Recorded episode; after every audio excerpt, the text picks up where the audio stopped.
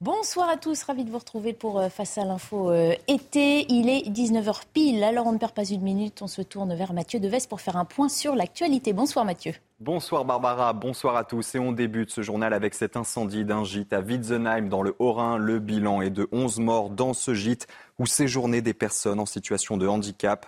C'est le sinistre le plus meurtrier en France depuis 7 ans. En visite sur place, la Première ministre Elisabeth Borne a dit toute sa tristesse et sa solidarité, je cite, après ce drame épouvantable. L'Union européenne va débloquer 400 millions d'euros pour aider la Slovénie. Le pays a été touché ces derniers jours par des inondations historiques, la pire catastrophe naturelle depuis l'indépendance en 1991. En déplacement dans les zones sinistrées, la présidente de la Commission européenne, Ursula von der Leyen, précise que 100 millions d'euros seront disponibles dès cette année et 300 millions l'année prochaine. Enfin, le régime militaire du Niger accuse la France d'avoir violé la fermeture de l'espace aérien et libéré des terroristes. Un plan de déstabilisation du pays, selon le régime qui a pris le pouvoir le 26 juillet lors d'un coup d'État. Des accusations aussitôt démenties par Paris. Et c'est la fin de ce journal. Tout de suite, le début de Face à l'info été avec vous, Barbara, et vos invités. Merci beaucoup Mathieu, merci pour ce point sur euh, l'actualité. Nos invités ce soir, Judith Weintraub est de retour. Elle a visiblement bien vécu sa première participation face à l'info hier soir et on s'en réjouit. Bonsoir euh, à vous et puis euh, fidèle aussi à nos téléspectateurs en ce début du mois d'août, Régis Le Sommier. Bonsoir. Euh, bonsoir Barbara. Paul Sugy. Bonsoir. Et Nathan Dever. Bonsoir Barbara. Au sommaire ce soir, Judith Weintraub revient sur l'annonce de la venue du rappeur Medine fin août à l'université d'été de la France Insoumise dans la Drôme. Il sera deux jours plus tôt passé par les journées d'été des écologistes au Havre. Le rappeur est un personnage controversé, régulièrement accusé d'être un islamiste. Paul Sugis s'intéresse à l'interdiction par Anne Hidalgo des balades à poney dans les parcs parisiens, un gage donné aux animalistes pourtant très critiqué suite à la diffusion de plusieurs fake news. On démêle le vrai du faux avec vous Paul tout à l'heure. Régis Le Sommier répondra à cette question. Que reste-t-il du Watergate? C'était il y a exactement 49 ans, le plus gros scandale de l'histoire politique américaine. De jeunes journalistes faisaient tomber Richard Nixon, pourtant élu triomphalement deux ans auparavant. Quelle empreinte ce scandale a-t-il laissé? Et puis une telle affaire pourrait-elle encore se produire de nos jours? Réponse tout à l'heure. Et puis Nathan Dever, nous, avec Nathan Dever, nous plongerons dans l'univers impitoyable des applications de rencontres, enfin d'une en particulier, Tinder, qui vient elle-même de dévoiler les secrets pour maximiser les chances de rencontrer l'âme sœur. Et vous le verrez, finalement, c'est comme dans la vraie vie.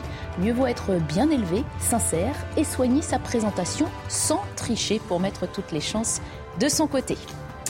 Allez, célibataire ou pas,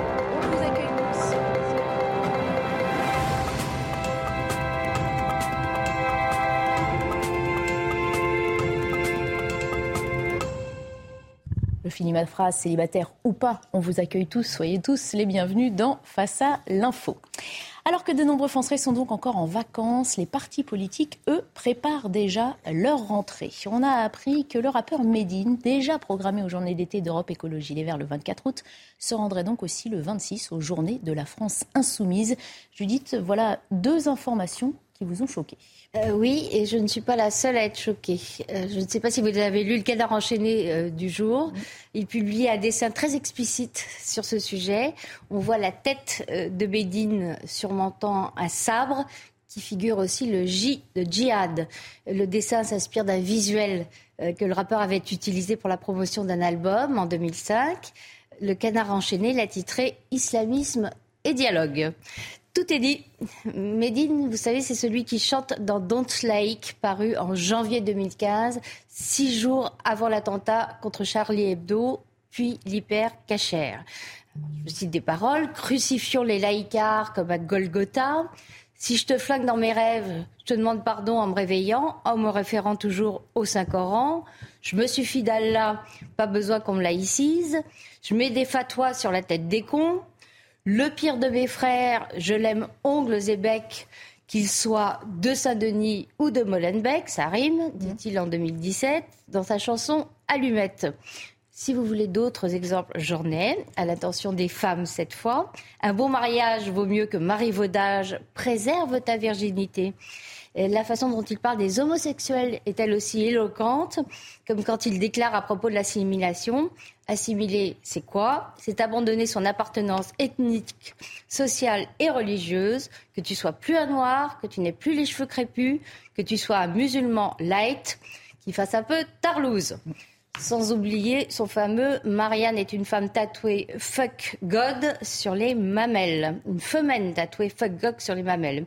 Heureusement que les Insoumis ont aussi programmé un atelier contre les violences sexistes et sexuelles. Judith, je suis heureuse de vous dire que vous avez atteint votre quota euh, de mots vulgaires à prononcer sur cette euh, antenne. En plus sérieusement, comment, euh, comment les Insoumis, les écologistes justifient-ils cette invitation? Eh bien, d'après Sandrine Rousseau, Médine a évolué sur les questions des personnes LGTB. Il a même défendu leurs droits. Pour la députée verte, de toute façon, l'important, c'est son discours anti-flic, anti-réforme des retraites, et qu'il dénonce l'extrême droite et l'emprise de l'extrême droite, comme elle dit, en parlant de nombreux combats communs. C'est vrai que l'extrême droite, c'est la bête noire de Medine. C'est elle qui l'avait accusé d'être à l'origine de l'annulation de ses, de ses concerts au Bataclan en 2018, des concerts que des élus de tous bords et des familles de victimes, bien sûr, euh, avaient, dénoncé eux aussi en s'indignant que Médine soit invité à se produire là où un attentat islamiste a fait, je le rappelle, 90 morts le 13 novembre 2015. Et vous, visiblement, vous ne croyez pas que Médine ait évolué? Absolument pas. Pas plus au regret qu'il exprime à chaque fois qu'il s'attire trop d'ennuis. Par exemple, il regrette d'avoir posé en faisant des quenelles, ce signe de ralliement antisémite popularisé par Dieudonné. Il a dit qu'il était allé trop loin dans les paroles de Don't Laïc. Il nie ses accointances avec l'association Le Havre de Savoir. Médine est havrais de naissance, dont le site publie notamment des fatwas de Youssef Al-Qaradawi, qui est le théologien de référence des frères musulmans mmh. et un antisémite affiché. Mmh. Médine affirme, que, Médine affirme que Havre de Savoir l'a simplement invité en 2013 à témoigner de ses engagements d'artiste. Il ment. Il ment, comme l'ont prouvé nos confrères de Marianne. Ils ont retrouvé une vidéo tournée à l'issue d'un événement du Havre de Savoir en 2012, dans laquelle Médine affirme face caméra Je suis désormais officiellement l'ambassadeur d'Havre de Savoir. Est-ce qu'on peut dire qu'il ne savait peut-être pas ce qu'est cette association Écoutez, la conférence à laquelle il a participé en 2013 réunissait notamment Nabil Enasri, un politologue que même Libération présente comme proche des frères musulmans, Marwan Mohammad, qui deviendra deux heures plus tard directeur, du collectif contre l'islamophobie en France, euh, ce collectif que euh, Gérald Darmanin traitait d'officine islamiste euh, et qui a été dissous pour cette raison en 2021. Il y avait aussi à la même conférence les frères Ramadan, Annie, qui est interdit de séjour en France depuis 2017 car il représente une menace pour l'ordre public, et Tariq, euh, qu'on ne présente plus. Tariq Ramadan, qui a dit du rappeur dans une vidéo qu'on peut encore trouver en ligne, Médine, c'est quelqu'un que je connais personnellement et de très très proche, qui suit mes enseignements et avec lequel on a beaucoup discuté. Alors, je vous passe cette photo du rappeur avec l'imam Hussein, euh, également expulsé de France, légendé Que Dieu vous bénisse par l'association Toujours le Havre du Savoir. Je vous passe sur son selfie avec Ouria Boutelja, euh, l'export-parole des indigènes de la République qui veut envoyer les sionistes au goulag. Euh, je ne vais pas m'étendre non plus sur l'ovation reçue par Médine en 2014 quand il a participé à une réunion du suprémaciste noir Kémy Seba fondateur de la tribu K, qui prône la séparation raciale entre les Noirs et les Blancs. Mais le pire, sans doute, c'est que Médine explique que ce qu'il appelle des provocations servent à débusquer les racistes et les, islamophobes. Comment, euh, dans ces conditions, expliquez-vous que les écologistes et les insoumis l'aient invité? Ils ne connaissent pas les détails de son parcours, ça paraît incroyable. Bien sûr que si, mm. et, et, ils n'invitent pas Médine malgré ses ambiguïtés, mais à cause de ses ambiguïtés. Mm. C'est un rapport encore très populaire chez les jeunes issus de l'immigration, dont nous savons euh, par les sondages que beaucoup sont convaincus que la France est islamophobe. Faire venir Médine, c'est conforter le sentiment de rejet d'une partie des Français musulmans. Son invitation s'inscrit dans une stratégie assurée et assumée de captation du vote communautaire. Quand la France insoumise participe à la marche contre l'islamophobie en novembre 2019, elle donne des gages à cette fraction de l'électorat. Quand le maire écologique de Grenoble, Éric Piolle, défend le burkini comme une liberté pour les femmes, ou que sa camarade écolo Jeanne Barséguian se fait élire maire de Strasbourg avec une femme voilée sur sa liste, c'est pareil. D'ailleurs, il y a déjà une troisième date dans la tournée de Médine. Il est annoncé à la fête de l'UMA à la fin de l'été. Pour chanter, cette fois, pas pour parler. À croire que le Parti communiste a encore des pudeurs de gazelle, comme dirait Jean-Luc Mélenchon. à croire qu'une partie de la gauche, effectivement, continue de jouer la provocation, euh, Régis Le Sommier, en tout cas, euh, vouloir secouer euh, l'échiquier. Oui, je crois que de la part des, écologistes, moi, ce qui m'a toujours étonné avec, enfin, quand on m'a annoncé, quand on a vu Marine Tondelier avec cette, sur une affiche avec Médine, je me suis interrogé, et je l'ai déjà dit ici, mais je, je, vais le répéter, sur le rapport de Médine et de l'écologie. Euh, son, son, euh, sa plume a été largement commentée, on a décrit ce qu'il exprimait.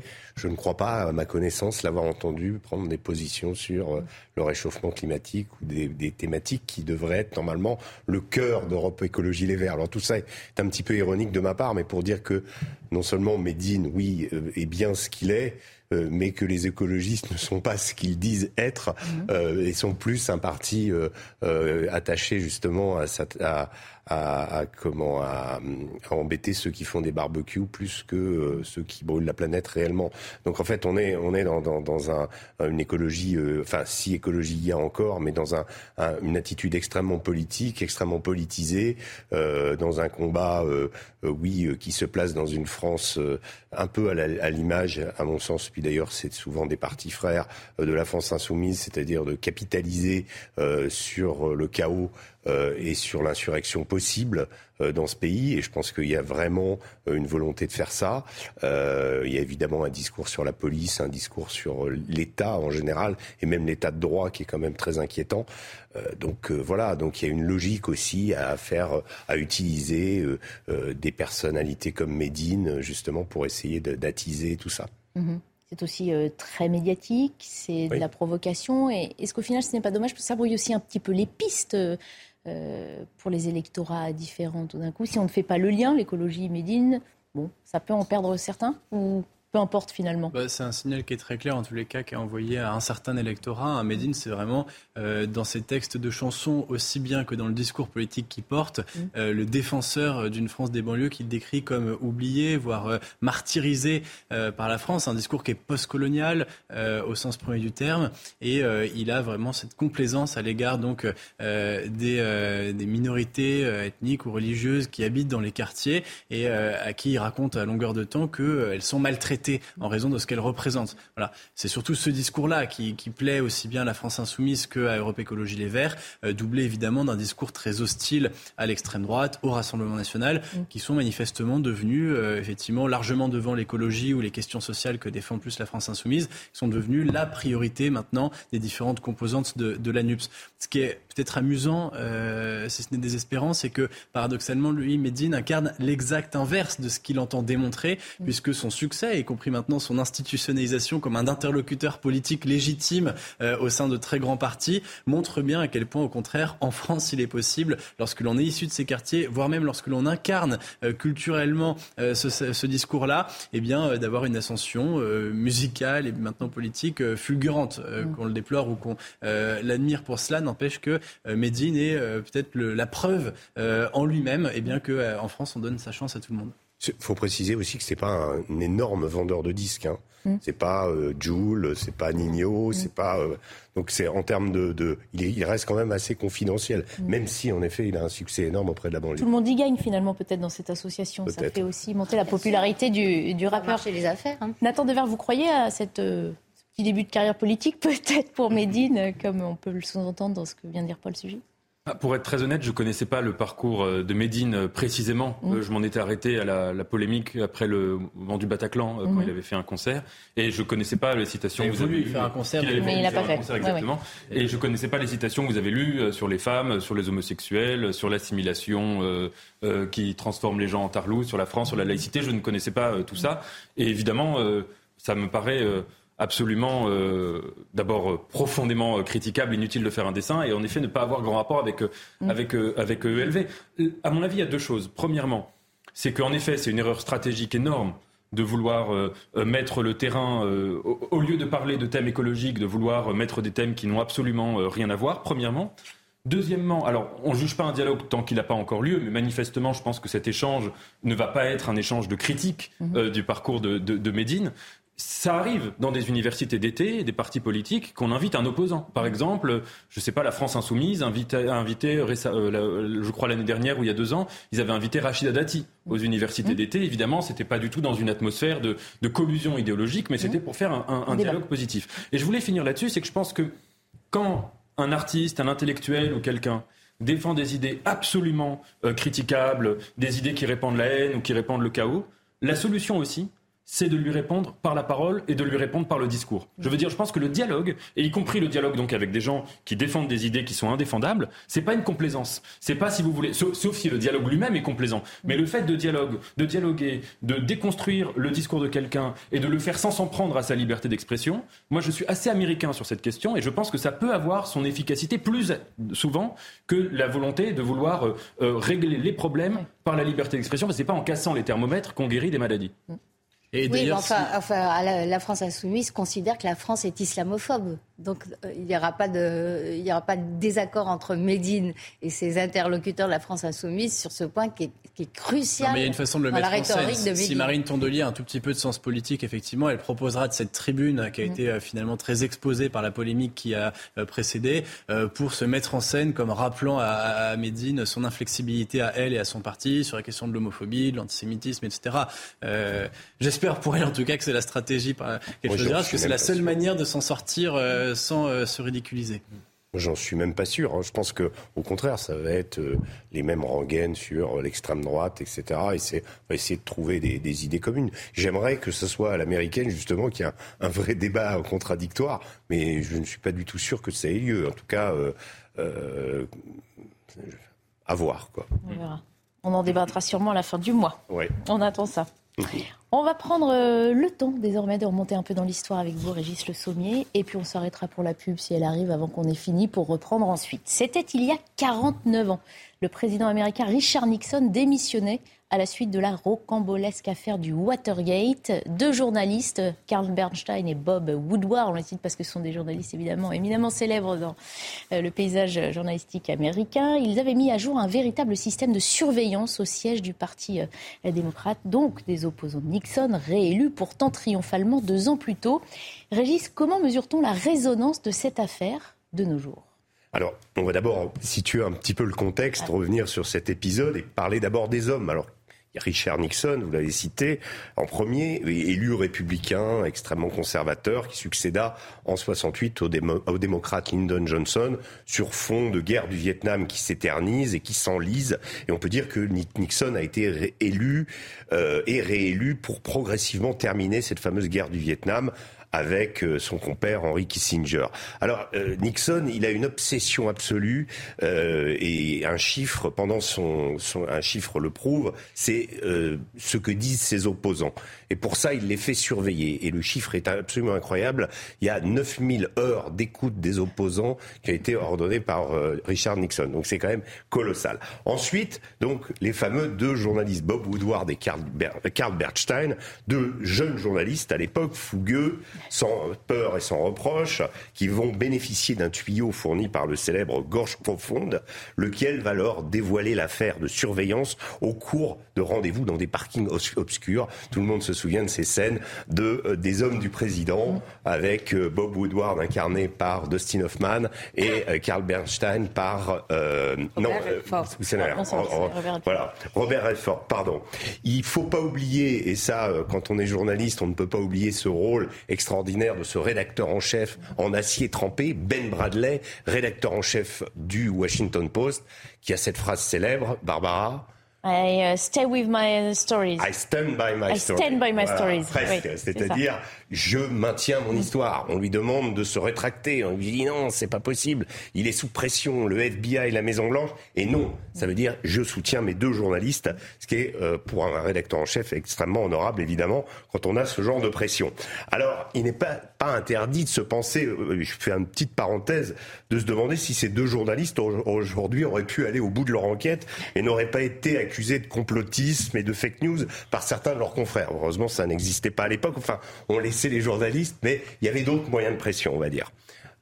À l'époque, donc, euh, ce, qui est, ce qui est assez intéressant de, de, de, de se, souvenir, c'est que Ronald Reagan, découvrant euh, qui n'était pas encore, qui était un jeune politicien, euh, avait dit euh, les démocrates devraient être heureux que quelqu'un ait encore envie de les écouter.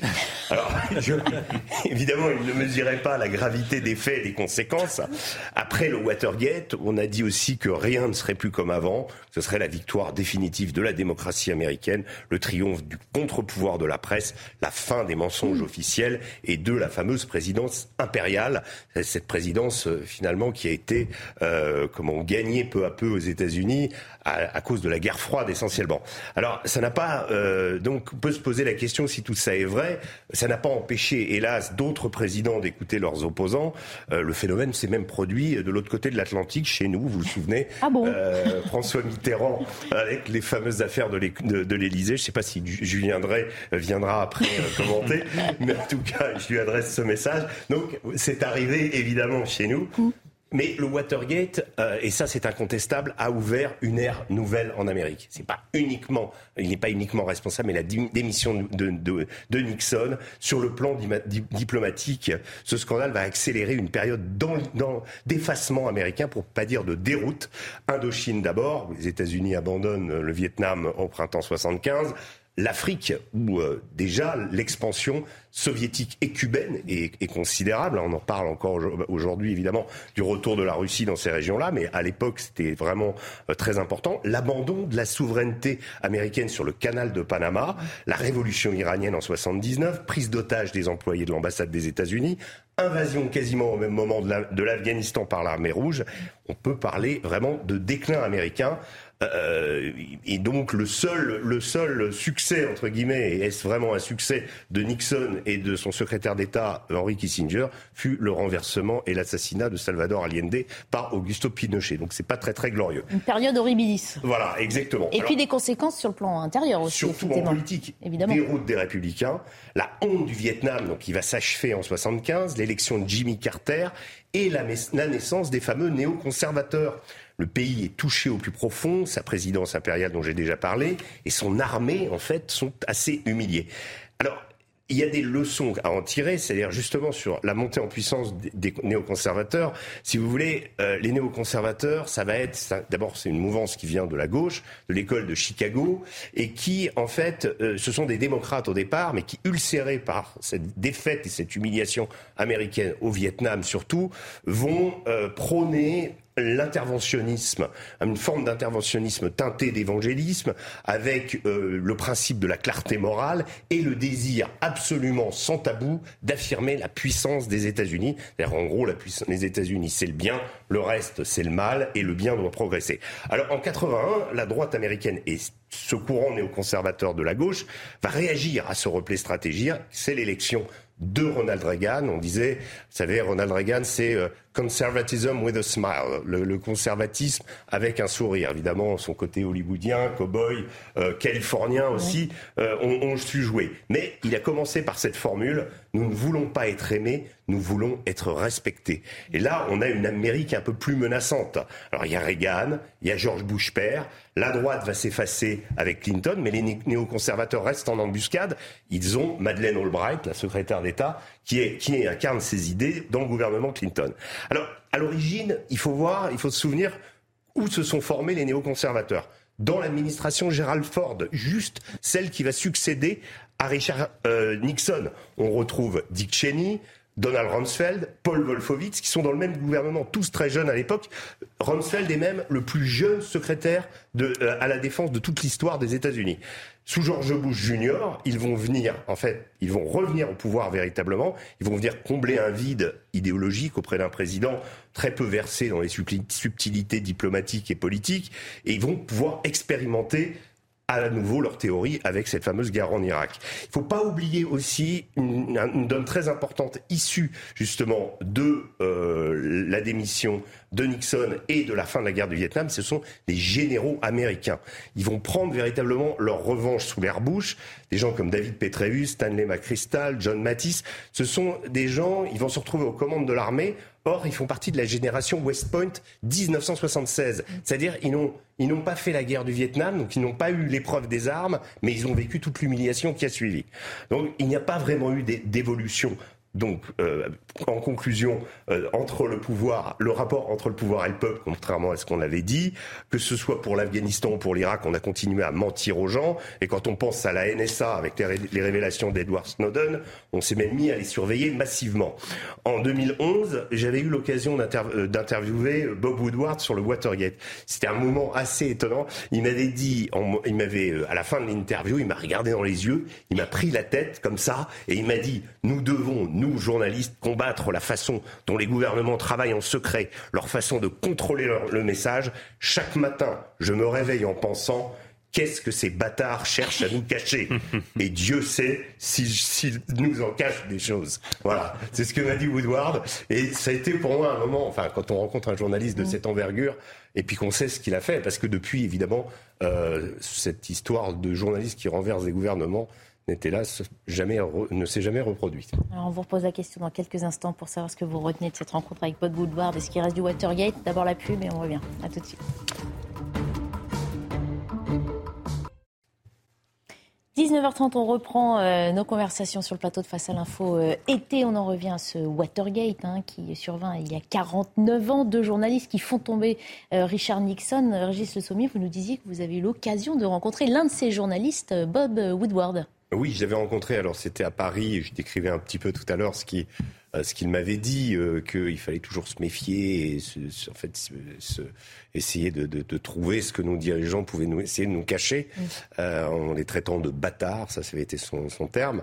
Mais euh, surtout, non, à l'époque, il, son livre était, je m'en souviens, était consacré à Obama, Obama et ses généraux, c'est-à-dire à la manière dont la guerre en Afghanistan avait été conduite. Et puis on se souvient qu'il y avait eu le scandale McChrystal à l'époque, qui est un général que j'ai cité aussi tout à l'heure euh, et sa démission euh, justement sous la présidence Obama.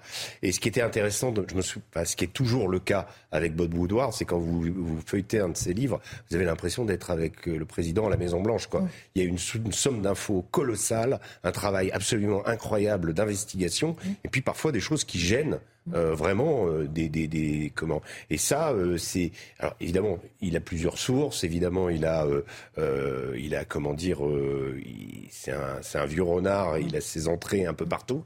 Mais il arrive il arrive et je me disais toujours quand on est un homme politique et qu'on sait que Bob Woodward s'intéresse à vous, c'est quelque chose d'assez. Ça doit pas être. Euh, on doit avoir des, un sommeil un peu agité, je pense. Et c'est trop tard pour réorganiser sa vie si on a des choses à cacher. Parce qu'il il a cette aura qui reste euh, indéniable. Ah, il incarnait ce journalisme d'investigation dès lors qu'il a fait tomber un gouvernement euh, tout jeune en plus. Oui, je crois qu'en termes de, de, de, de bah, je dirais, de conséquences d'un travail journalistique sur la recherche, la recherche de la vérité, qui est ce qui doit nous motiver. Je crois qu'on n'est jamais allé aussi loin que euh, Bernstein et Woodward, c'est sûr. Alors, que reste-t-il du Watergate pour ces jeunes personnes qui étaient loin d'être nées, hein, évidemment, euh, à cette époque-là, mais qui l'ont appris dans les livres d'histoire, évidemment? Oui. C'est un marqueur de cette histoire politique américaine et qui, dont on s'est inspiré aussi euh, dans d'autres pays. Oui, bien sûr, c'est un marqueur un marqueur à double titre. D'abord, dans, la relation entre les, comme vous l'avez expliqué, entre le, pouvoir et la vérité, hum. et entre le pouvoir et les médias. La question que je me pose en, vous écoutant, c'est est-ce que la situation ne s'est pas inversée depuis? C'est-à-dire que la trace que le Watergate a pu laisser, c'est que les pouvoirs mentent mmh. et que finalement aux États-Unis, notamment ces, dernières années, euh, euh, l'idée qui, s'est développée dans une grande partie de l'opinion publique américaine, c'est au contraire une idée euh, installée par les pouvoirs, en l'occurrence par le pouvoir de Donald Trump, que c'était les médias qui était dans une logique de dissimulation et de cacher comme une sorte de, de fantasme d'un Watergate à l'envers. Et mmh. d'ailleurs, ce qui s'est passé à la dernière élection présidentielle, où il y a eu cette, cette, cette frénésie de la part d'un certain nombre de Trumpistes de dire on va montrer tout ce que les médias veulent cacher, les, vous savez, les, les, bulletins euh, mmh. supposément brûlés, les imprimantes, les machins, etc. Et que donc on, on jouait sur la mémoire du Watergate mais en retournant ses, coordonnées. Moi, je crois que c'est assez, exact ce que vous dites sur l'histoire de, l'inversion des rapports. C'est-à-dire que le média dépasse euh, le pouvoir politique, ou en tout cas qu'il y a, euh, euh, ou en tout cas un rééquilibrage, tandis qu'à l'époque, c'était, un peu différent. Il faut quand même, on peut dire oui, ce n'était pas la même époque, certes, mais c'est, c'est 1974, le Washington Post. On est quand même aussi dans une période où l'Amérique est très, très troublée. on sort de la, guerre civile, enfin des luttes civiques, pardon euh, on sort, on est en plein dans la guerre du Vietnam, donc on est en plein dans une période de déchirement. Là, il y a eu l'assassinat de Kennedy, l'assassinat de Martin Luther King, du frère Kennedy. Il y a quand même beaucoup, beaucoup de choses qui ont segmenté cette, société américaine. La différence que je mettrais peut-être par rapport à, la, à, ce qui se passe euh, aujourd'hui, c'est que en dépit de ces divisions, euh, il, y, il, existait quand même de la part des Américains une sorte de sacro-saint respect de leurs institutions et surtout de leur constitution. Aujourd'hui, c'est beaucoup plus segmenté. C'est-à-dire qu'aujourd'hui, c'est, je pense, inimaginable à l'époque d'imaginer que ce soit des démocrates ou des, des républicains, euh, des gens ne pas croire au résultat de l'élection. Pourtant, ils ont eu Kennedy. Mmh. Euh, Kennedy, catholique, irlandais, donc faisant partie d'une minorité démocrate qui arrive au pouvoir. C'était presque une, une hérésie. Mais les républicains à l'époque se sont rangés euh, derrière, euh, ont critiqué Kennedy, mais ne sont pas dit, ne, sont pas dit, euh, attendez, cette élection a été volée, etc., etc. Donc là aujourd'hui, on est vraiment dans un, une société extrêmement segmentée aux États-Unis, avec voilà peu de peu de, de, commun, alors qu'à l'époque il y avait ce que Habermas appelle le, nationalisme constitutionnel, qui est le typique des Américains, c'est-à-dire l'étape de la loi, c'est la constitution du pays, et ça, ça ça cimente les, gens. Aujourd'hui, c'est beaucoup mm. plus, beaucoup plus euh, diffus, je dirais, ce sentiment. Oui, euh, Nathan parlait de, Donald Trump. Euh, le terreau du complotisme qu'il a suscité, c'était l'hostilité d'une grande majorité de la presse américaine et notamment du Washington Post mm. à Trump.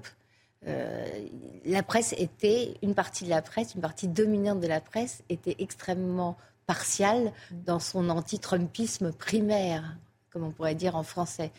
évidemment, mmh. les gens qui ne partageaient pas ces, a priori euh, et, ces opinions se sont dit, bah, ils vont tout faire, euh, ils nous mentent surtout. Ils vont tout faire pour que notre champion échoue. Si vous êtes en famille à Paris en ce mois d'août, c'est le moment de profiter des promenades à dos de poney dans les parcs de la capitale, si ça vous dit évidemment. On les trouve partout, au but de Chaumont, au parc Mosson, encore au bois de Vincennes. Et surtout car ce ne sera bientôt plus possible. La mairie de Paris vient de décider en effet la fin de ces euh, balades à poney sous la pression des militants antispécistes qui défendent, vous le savez, la condition des animaux. Anne Hidalgo avait été interpellée plusieurs fois déjà à ce sujet, mais Paul, cette fois, elle a fini par céder. Oui, c'était un peu la ferme qui s'invitait à la ville. Ça sentait le crottin de cheval dans les allées des, des buts de Chaumont. Mmh. Euh, ça permettait à des enfants de la ville aussi hein, de, euh, d'avoir ce contact avec, euh, avec l'animal. Ça permettait aux touristes de se balader de manière plus récréative dans les innombrables parcs et jardins de la ville. effectivement, vous l'avez dit, la mairie de Paris a décidé de suspendre l'autorisation d'exploitation qu'elle donnait aux entreprises qui permettaient donc de se promener à d'autres poneys dans les parcs. Alors c'est vrai pratiquement partout dans Paris, y compris d'ailleurs euh, aux deux bois hein, de Vincennes et de mm. Boulogne, euh, qui en fait appartiennent hein, à la commune de, Paris. Euh, c'est vrai partout, sauf à une exception. le survivant de, cette politique d'éradication des balades à dos de poney, c'est le Sénat parce que l'autorité qui a compétence à l'intérieur du euh, jardin du Luxembourg, c'est le Sénat. Et donc, euh, pour l'instant, Gérard Larcher a refusé de clarifier ses intentions, mais il semble pas qu'il soit pressé euh, d'interdire les balades à d'autres poneys. Ce sera donc peut-être le seul endroit encore à Paris où on pourra faire ces petites promenades. quoi qu'il en soit, vous l'avez dit aussi, c'était une demande qui commençait à dater un petit peu. Maintenant, ça fait quelques années que des associations, au premier chef l'une d'entre elles, hein, qui s'appelle Paris Animaux Zoopolis, eh bien, milite pour l'interdiction de ces promenades. et demande simplement l'interdiction hein, donc de cette, ce mode un peu récréatif de, de, de balade.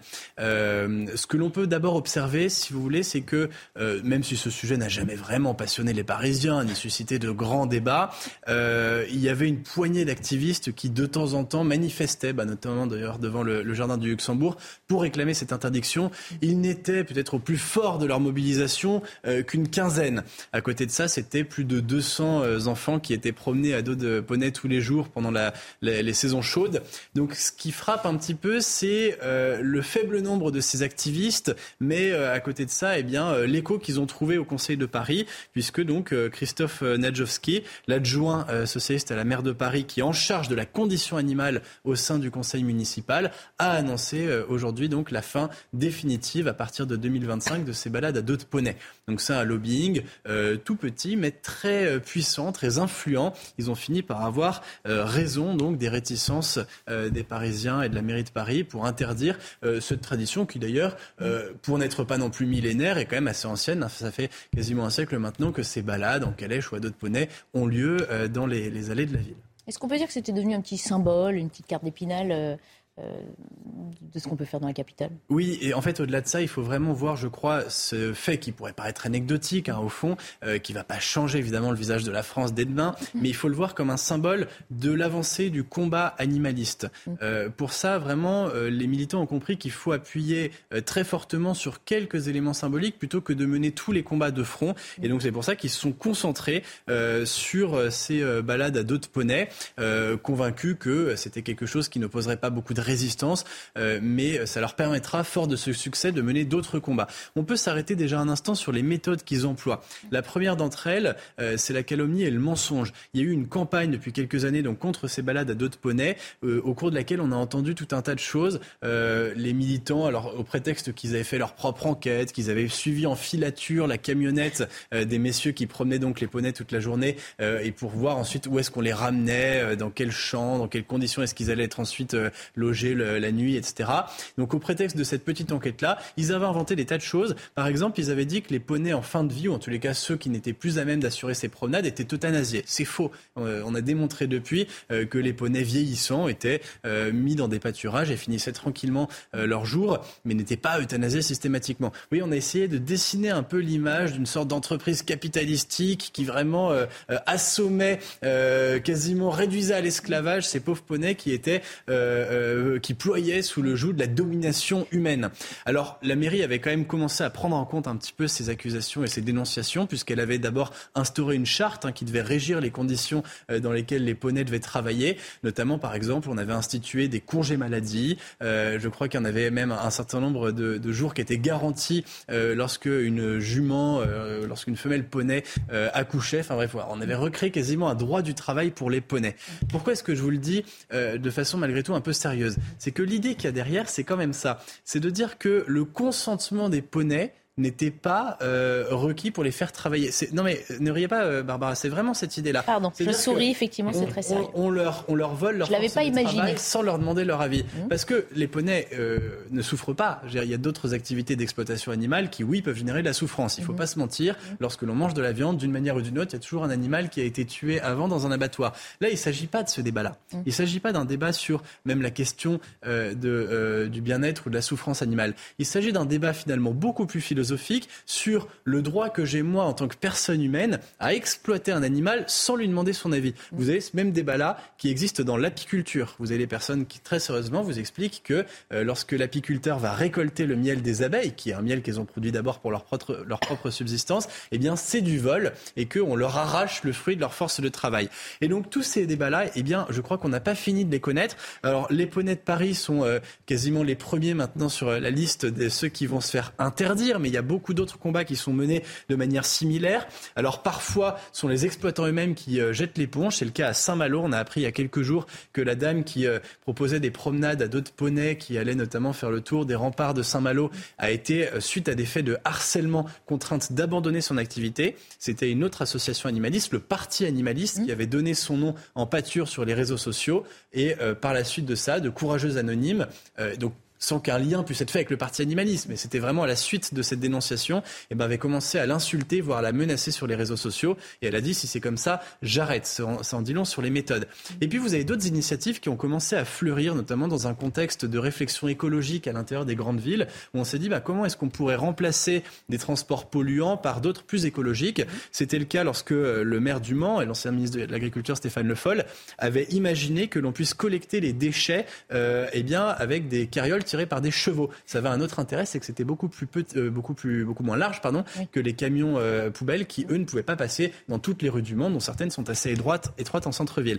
Eh ben, il a fait face, malgré tout l'aval de son conseil municipal, à une fronde de militants animalistes euh, qui lui ont dit que c'était contraire donc à, à l'éthique animale. À Rouen aussi, c'était une initiative qui avait été proposée. Alors cette fois-ci, elle avait même fait l'objet d'un vote citoyen par les habitants même de la ville de Rouen au titre de plusieurs mesures écologiques censées améliorer l'empreinte carbone de la ville. On voulait faire le ramassage scolaire, pareil, en calèche. Eh bien, il y a eu une pétition qui a rassemblé plus de 30 000 signatures, euh, initiée par un enseignant de la ville, antispéciste, c'est-à-dire opposé à ce qu'il appelle une discrimination fondée sur le critère de l'espèce. C'est-à-dire, en gros, hein, simplement, si vous acceptez que les chevaux euh, tirent des carrioles pour emmener les enfants à l'école, pourquoi pas le faire avec des humains? C'est ce qu'il dit. C'est en gros, euh, si on met au même niveau l'animal et, et, le. si on fait ça avec les chevaux et pas avec les humains, c'est qu'on est raciste envers les animaux.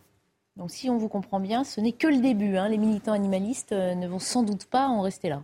Oui, effectivement, cette première victoire symbolique inaugure d'autres grands combats sur la question animale. La question que j'aimerais poser euh, par là, le sentiment personnel que l'on peut avoir à l'égard des promenades à dos de. Euh, vous pouvez trouver ça sympathique euh, ou pas, vous pouvez penser que c'est pas leur place ou pas. C'est un sentiment personnel et chacun des deux peut honnêtement se défendre. La question, c'est qu'est-ce qui légitime une interdiction? Il y a un arrêt très célèbre que tous les étudiants en droit administratif connaissent, qui s'appelle l'arrêt Baldi, qui énonce cette formule magnifique au début du siècle dernier, qui dit en France, c'est la liberté qui est la règle et la restriction de police qui est l'exception. Ce que cela veut dire, c'est que une interdiction, elle doit être motivée. Et elle doit être motivée euh, pour des raisons, si vous voulez, euh, d'ordre euh, philosophique, en tous les cas, qui motivent d'une manière ou d'une autre l'idée que c'est l'intérêt général qui est en jeu. Mmh. Or, là, si on décide d'une interdiction en bonne et due forme, donc d'une entrave à la liberté d'entreprendre, hein, et donc la liberté de gagner de l'argent en proposant des balades à poney, eh bien c'est que l'on considère que la dignité du poney, parce que c'est ça au fond dont il est question, euh, est suffisamment importante ou suffisamment concernante euh, pour que cette activité soit finalement jugée euh, immorale, incompatible avec nos grands principes. Mmh. Un peu comme, je citais un autre arrêt de la jurisprudence administrative, un peu comme quand en 1995 le Conseil d'État décide qu'il est interdit en France de lancer des nains à des fins de spectacle de, de, récréation.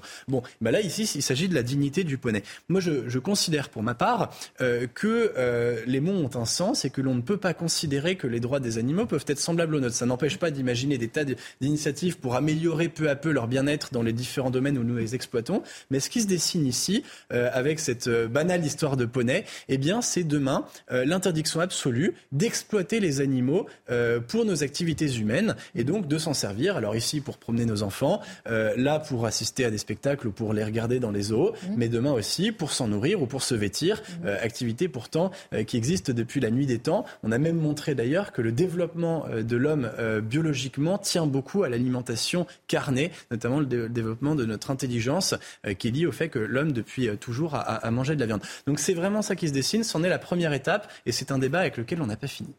Ça me rappelle euh, cette histoire aussi, ce combat qui avait été mené à New York, euh, peut-être que Régis se souvient aussi, sur les, sur les chevaux. Non, les chevaux, effectivement, et les calèches. Par contre, on, parle d'un contexte euh, bien plus urbain. Hein. On parle de, de, chevaux qui marchent sur le bitume, sur la 5e avenue et qui tirent des touristes en calèche, alors qu'ici, on parle de poneys qui sont encore dans des parcs et dans un univers un petit peu plus. Il y avait eu, en effet, des, il y avait vraiment des problèmes de traitement, et puis vous Et puis on les fait marcher aussi entre les fils de voitures et de taxis. C'est autrement plus effrayant aussi et sans doute maltraitant pour l'animal que. Mais, mais sur Central Park, à propos de, justement des, des, des, des, comment, des, des animalistes, il y avait eu une histoire absolument incroyable de, de faucons qui venaient euh, faire leur nid euh, tous les ans euh, au-dessus d'un penthouse qui bordait Central Park. Et les propriétaires, nouveaux propriétaires, avaient décidé de avaient perturbé la vie, de, la vie du, faucon et il y avait des gens qui venaient nuit et jour devant chez eux sonner, c'était Honk for the Hawks, et il faut, encourageant les gens à faire maximum de bruit, rendant la vie insupportable euh, jusqu'à ce que euh, euh, bah, ces nouveaux propriétaires payent pour réinstaller le, nid du faucon. Voilà. Donc c'est des choses qui, aux États-Unis aussi, ça peut prendre des proportions absolument hallucinantes. Mmh. Enfin, c'est pas tout à fait une première parce qu'à Lyon, il s'est produit la même chose il y a plusieurs mois. Mmh. Et les, balades en, poney traditionnelles du parc de la Tête d'Or ont été interdites exactement pour les mêmes raisons, mmh. euh, avec euh, aussi euh, à l'origine des, associations animalistes. Mmh. ce qui est terrible, c'est quand même, c'est pour certains enfants urbains, c'est le premier contact avec un animal. on les met sur le. Enfin, il y, a aussi quelque chose. je dirais, de, qui touche à l'innocence et qui touche à l'enfance, qui est quand même un peu dérangeant. Parce que dans le fond, le poney, qu'est-ce qu'il va faire? Enfin, s'il est à la campagne, il n'est pas dit qu'il sera pas non plus, euh, qu'il sera mieux traité ou qu'on ne servira pas pour faire des travaux de force ou autre. Euh, les promenades, ça me paraît, euh, si elles sont réglementées et si l'animal est correctement traité, finalement, il n'y a pas de, souffrance. De toute façon, il ne hein. sera pas élevé à la campagne. Personne n'élèvera des poneys. Il n'y a pas de souffrance. Non, non. Et puis ce qui est amusant, c'est que ce qui se dessine, l'association Paris Animaux Zoopolis a été aussi intervenue lorsqu'il y avait eu euh, des jeunes cygnes qui étaient nés, euh, je crois que c'était le canal de Lourdes ou le canal Saint-Martin, enfin, un des canaux euh, à l'est de, de, Paris. Et ils étaient intervenus pour empêcher la circulation à pied le long de ce canal, au prétexte qu'il fallait respecter donc la nidification des cygnes. Mais en fait, ce que cela décide, c'est une forme de séparation radicale. C'est-à-dire qu'il faudrait que, au motif de la préservation des animaux, coûte que coûte, on n'ait plus aucun lien avec eux. Mm. Et alors que moi, je suis le premier à trouver ça très sympathique, qu'il y ait mm. des signes en ville ou d'autres d'ailleurs, des espèces animales euh, qui agrémentent un peu le, quotidien de, la vie urbaine. Et ben là, finalement, les enfants pouvaient même plus se promener à côté. Ces animaux viennent naturellement là. Hein. Ce ne sont pas des élevages que l'homme euh, que l'homme a, a impliqués. La question que vous souleviez aussi sur les extensions possibles est très intéressante. Est-ce que ça veut dire qu'à terme, par exemple, la pratique de l'équitation pourrait être interdite au prétexte que c'est la domination de l'homme sur l'animal Il y a des gens qui le proposent. Mais ouais, ouais, c'est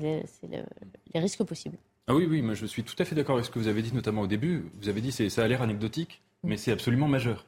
Euh, de la même manière, je vais citer un exemple un peu plus radical, parce qu'il s'agit de mort, mais euh, la fameuse sortie euh, d'Emeric Caron sur les moustiques. Où il disait, euh, quand on tue les moustiques, euh, on, fait un acte qui est absolument indifférent. On s'en rend même pas compte qu'on euh, est en train de faire ça, mais on tue la femelle moustique qui vient nourrir ses petits, qui a besoin de sang pour ça, etc. Et donc, et il, personnalisait le débat pour se dire, là, vous êtes en train de tuer une maman qui est en train d'essayer de nourrir ses enfants. Et en effet, la, question que ça pose, comme vous l'avez très très bien dit, c'est que derrière ces, ces questions, que ce soit juridiques ou entre guillemets des questions de microéthique, on ne peut y répondre que si on pose la question de la différence entre l'humain et mm. l'animalité. Mm. Et face à cela, à mon avis, il y a un, entre-deux à trouver entre deux types de réponses possibles. Une première réponse, je suis un peu caricatural, mais qui est celle d'une très très grande partie de la philosophie occidentale, qui est de penser le rapport homme-animal comme une distinction ontologique qu'on n'a même pas besoin de démontrer. L'humain euh, est au-dessus et l'humain est presque à le monopole de la pensée, de la parole, de l'être, etc. Et, en dessous, l'animal, euh, il est pauvre en monde, il existe à peine, etc.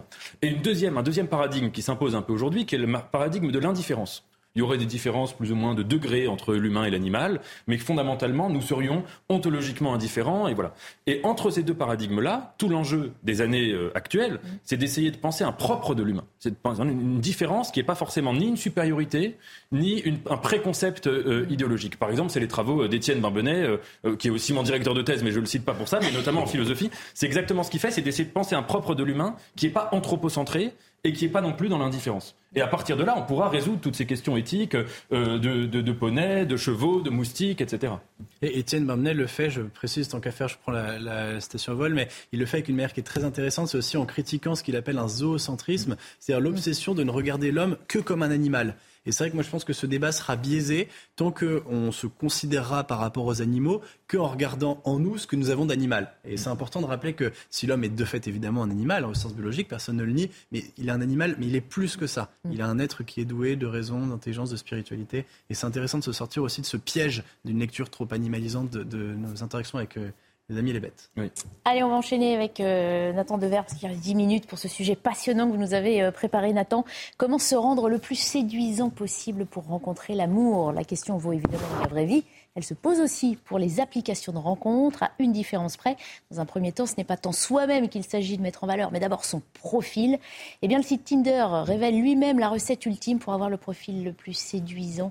possible. Et c'est basé pour cela sur une étude réalisée auprès des utilisateurs. Une information qui vous a beaucoup amusé, euh, Nathan. Oui, c'est intéressant. Alors, euh, je vais commencer par me faire le porte-parole de, Tinder. Donc, s'il y a parmi les téléspectateurs ou téléspectatrices des gens qui ont un compte, qui n'ont pas assez de matchs, ils n'ont pas de rencontres, ils se disent mais qu'est-ce qui se passe? Donc voici en effet Tinder qui a fait une étude euh, euh, une étude sur les utilisateurs eux-mêmes, mhm. en leur demandant qu'est-ce qui, euh, chez eux, les attire ou les dégoûte dans un profil euh, Tinder, c'est-à-dire pas des caractéristiques euh, physiques, euh, les bruns, les blonds, etc., mais des caractéristiques de comment on agence le profil. Et donc des conseils d'utilisation pour maximiser les chances d'avoir une rencontre. Alors parmi ces, ces conseils-là, ils nous demandent de faire une biographie, enfin ils nous demandent, moi je suis pas sur Tinder, mais ils demandent aux gens de faire une biographie qui soit située entre 15 Vous allez avoir des ennuis, Nathan, attention. Ah non, mais on peut chercher, je n'y suis pas. euh, une biographie, donc vous savez, sur un profil Tinder, il y a une photographie et puis il y a quelques mots de présentation. La biographie doit faire entre 15 et 45 mots. Donc vous voyez, c'est précis, pas trop court, pas trop long. Deuxièmement, alors ça c'est plus intéressant, deux utilisateurs sur cinq euh, parmi les jeunes préfèrent que leur partenaire potentiel soit transparent sur ce qu'il veut dans sa biographie. Donc ça veut dire dans ces 15-45 mots, vous allez mettre vos petits mots de présentation, euh, voilà. Mais il faut indiquer, euh, je cherche l'amour, je cherche une relation légère, pas sérieuse. Vous voyez, bon, alors ça peut être comment le faire sans être trop imagé. bon, alors à éviter, bon ça c'est facile à deviner, des photos avec des ex. Bon ça c'est, oui, c'est pas très attirant. Mieux. Mais des photos retouchées. 39% des utilisateurs qui estiment qu'il faut mettre une photo de soi telle qu'elle. Alors qu'on dit que la plupart des photos sur ces sites-là sont retouchées. Voilà, donc là, euh, et puis euh, dernière chose aussi, il faut un éventail idéalement de 4 ou 5 photos qui nous montrent de manière authentique telle qu'on est et dans sa personnalité. Et euh, ah oui, et non, par contre, un conseil important, évitez les fautes de grammaire et d'orthographe. Il y a 30% des jeunes qui estiment que c'est une catastrophe, un red flag, comme on dit en anglais. C'est bien ça. menteur. voilà. C'est des menteurs. 30% de jeunes qui sont capables de tout détecter. Non, mais il faut le répéter. Et c'est bon de savoir que ça peut être rédhibitoire. On peut encore sauver la langue française, y compris sur les applis. Il y a aussi ceux qui mettent des profils et des photos trop jeunes, plus jeunes oui. ah, que ce qu'ils sont réellement. ça, je que c'est. Allez. Alors, bah, c'est vrai que ces, conseils-là, mm. ce qui m'intéresse euh, euh, en eux, c'est que ce sont des injonctions quand même contradictoires. On vous dit, d'une part, de faire une biographie courte, mais de vous faire remarquer, de parler de votre personnalité. On vous dit de faire une biographie classique, mais quand même euh, où vous allez dire quelles sont vos intentions. Donc à supposer que vous avez des intentions qui ne soient pas de chercher l'amour, c'est difficile à dire comme ça en, 15 mots. On vous demande de, de, de on vous demande aussi de, de, à la fois, si vous voulez, de maximiser les chances de vous distinguer, mmh. de vous faire remarquer, et en même temps de rester homogène, de pas trop sortir du rang, de rester dans tout un le monde est remarquable, Nathan Dever. Oui, non, mais là, on est naturellement remarquable. cette injonction contradictoire, où à la fois il faut éviter de faire du hors-piste, mmh. mais il faut éviter aussi le lieu commun. Donc à la fin, on ne sait plus ce qu'il faut faire, et donc c'est des conseils qui sont presque des anti-conseils. C'est bien euh, ce qu'est Tinder finalement, un ensemble de paradoxes. Oui, tout à fait. Ça reflète bien les paradoxes de Tinder, parce que Tinder, c'est une application de rencontre. Alors, comme toutes les applications de rencontre, qui obéit, si vous voulez, un, un double but en quelque sorte. D'une part, essayer de créer du réel dans un monde virtualisé. Comme vous le disiez hier, euh, le virtuel est toujours réel ou il donne toujours lieu à du réel. Donc là, en, en l'occurrence, c'est de faire en sorte que les réseaux sociaux donnent lieu à des histoires d'amour, à des rencontres réelles, etc. Mais d'autre part, c'est d'essayer de transformer l'amour et le désir en une sorte d'immense jeu. Donc aussi de virtualiser le réel. Alors, Tinder a été créé en 2012 et au moment, il y avait, à cette époque, il y avait déjà des applications de rencontres, et notamment Mythic, euh, qui avait, si vous voulez, un peu le monopole euh, de l'application de rencontre. Qu'est-ce qui a imposé Tinder? C'est deux choses. La première chose, c'est le swipe. Alors le swipe, c'est quoi? C'est que quand vous êtes sur Tinder, euh, vous utilisez votre, téléphone, vous avez des profils qui défilent, et pour chaque profil dont vous voyez cette fameuse biographie, les photos, etc., et vous choisissez de dire ce profil m'intéresse, ou ne m'intéresse pas. Mais avant même d'avoir interagi avec la personne, donc avant, même de savoir ce que la personne pourrait vous dire, etc.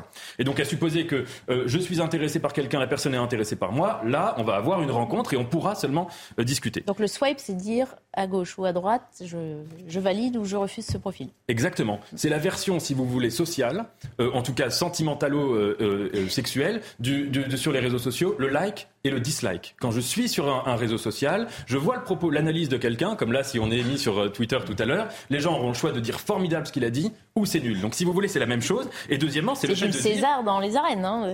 Ils n'ont rien inventé. Hein.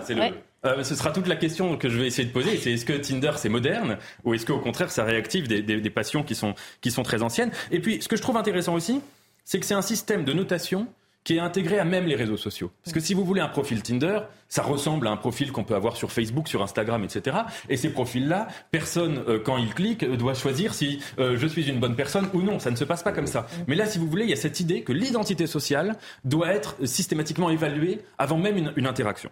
Alors, euh, euh, juste une chose quand même, c'est que le deuxième aspect par lequel Tinder s'est imposé, c'est pas la seule application à faire ça, mais c'est le critère géographique. C'est-à-dire le grand critère quand même qui va faire que je vais, on va me présenter des, profils, mhm. euh, c'est la proximité géographique. Est-ce que je suis passé dans un quartier où quelqu'un était? Est-ce que la personne habite loin, etc. Là où c'est intéressant, et c'est quand même, il faut le dire, c'est au, bénéfice de, euh, de, Tinder.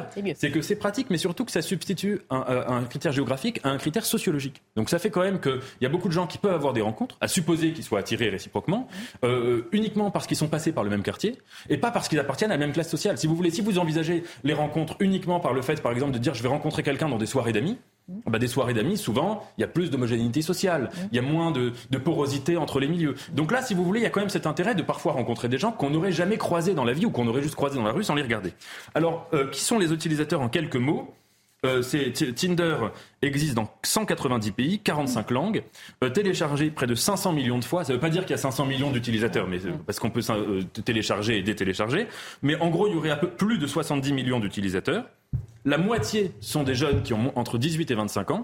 Et alors, plus drôle que ça, une étude récente a montré que 65% des utilisateurs sont en couple. Oh là là là Vous voyez, ça, change quand même. Euh, j'ai appris ça là tout à l'heure en préparant. Ça change l'idée qu'on se faisait de, Tinder. C'est que c'est pas seulement une application de rencontre, évidemment, bien sûr. Euh, euh, de rencontrer l'amour. Qui soit une rencontre même d'amour ou d'une mm. relation sociale, comme il y aurait. voilà.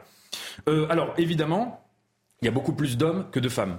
Alors en préparant tout à l'heure, je cherchais, donc il y avait des études avec des chiffres un peu contradictoires. Certains disaient qu'il y avait 65% d'hommes, d'autres 78%. Je ne sais pas donc le chiffre exact, mais en tout cas, il y a une large majorité d'hommes.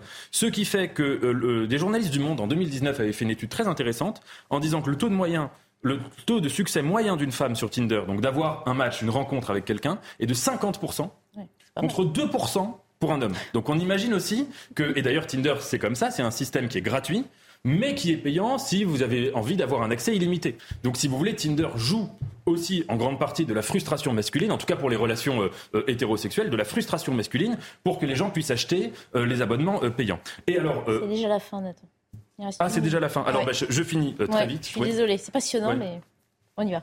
Je, finis quand même. Bien sûr. Bon, et alors en quelques mots, en quoi Tinder a pu changer éventuellement les, relations d'amour ou de désir Il y aurait deux interprétations très rapidement. La première, ce serait de dire que Tinder, en quelque sorte, réifie le désir et réifie l'amour. Que le désir, comme dit Lévinas, c'est la découverte de l'altérité, que l'altérité, c'est l'irréductible, et l'irréductible, c'est pas des qualités, des défauts, des critères. Comme dit Lévinas, la meilleure manière de, rencontrer autrui, c'est de ne pas prêter attention à la couleur de ses yeux. Ça veut dire de ne pas être dans cette logique de se dire est-ce qu'il est comme ci ou comme cela. La deuxième manière, ce serait d'estimer au contraire, comme vous le disiez un peu tout à l'heure sur César, que Tinder, c'est juste la version contemporaine de quelque chose qui est extrêmement ancien et que décrivait déjà Pascal dans un fragment célèbre des Pensées, à savoir le fait que quand on désire quelqu'un, on ne désire jamais le moi profond, parce que le moi profond est absent, est l'absent de la personne humaine, mais on désire toujours ce qu'on projette en lui de qualité, qualité intellectuelle, qualité physique, qualité sociale, etc., etc. Et que donc à cette aune, et c'est ce qui est intéressant aussi avec Tinder, c'est que Tinder, si vous voulez, c'est juste une sorte de dispositif qui part de cette définition-là de l'amour et du désir, et qui ensuite le généralise pour le démocratiser. Il reste 30 secondes pour, pour commenter, on est frustré. Un peu long. Non, mais c'est passionnant, c'est passionnant. C'est intéressant de rappeler le lien entre Tinder aujourd'hui et en fait les réseaux sociaux dans leur principe. Mm. Ne pas oublier que Facebook, c'était quand même euh, déjà Tinder avant l'heure. C'est-à-dire que le premier usage de Facebook euh, à l'intérieur de l'université d'Harvard, c'était de mettre euh, deux photos de profil de femmes de l'université et de demander aux garçons de les classer de la plus belle à la moins belle. Et c'était vraiment déjà le principe du swipe mm. aux premières heures du réseau social. On pense que les réseaux sociaux sont là pour nous mettre en avant, ils sont davantage là pour nous trier. Ah. ah. bah alors ça c'est une, moralité, si on reste là-dessus, c'est un peu pessimiste et un peu navrant.